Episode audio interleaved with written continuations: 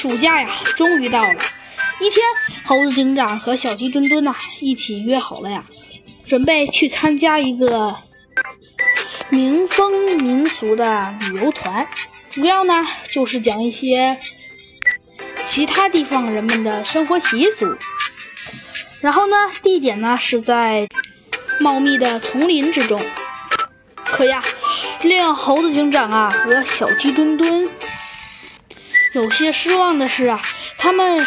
在树林中啊，走了老半天，也没有看见其他野生的动物。于是啊，猴子警长和小鸡墩墩便是一边走一边抱怨。终于，他们看到了一些人，这些人一看就是常年在这树林里居住的。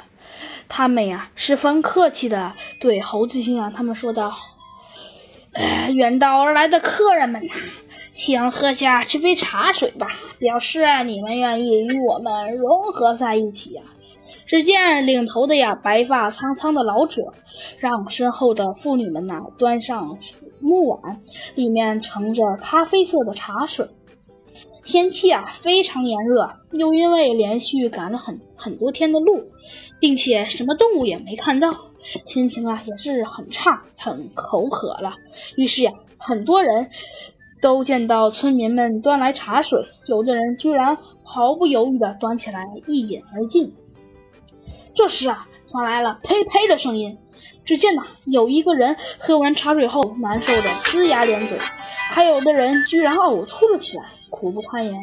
猴子警长啊，很纳闷儿，一问那些人才知道，原来呀，这茶水呀非常的苦，令人难以下咽。那些还没喝的游客听了呀。说什么也不愿意再喝了，这让导游可就急了。若自己带领的旅游团都不喝迎宾茶，那就会被这些人误解，以为他是在破坏民族团结。今天说啥也得让大家喝下去才好。呃，大家听我说呀，这个苦茶呢，就像蒙古族的夏瓦酒一样，是对大家的尊重啊和欢迎，嗯，大家务必喝下去。但是啊，尽管导游苦口婆心的解释着，想让大家尽可能喝下去，可是大家就是死皮赖脸的也不喝。此时，猴子警长和小鸡墩墩看到这等情形，明白了几分。猴子警长走上前去。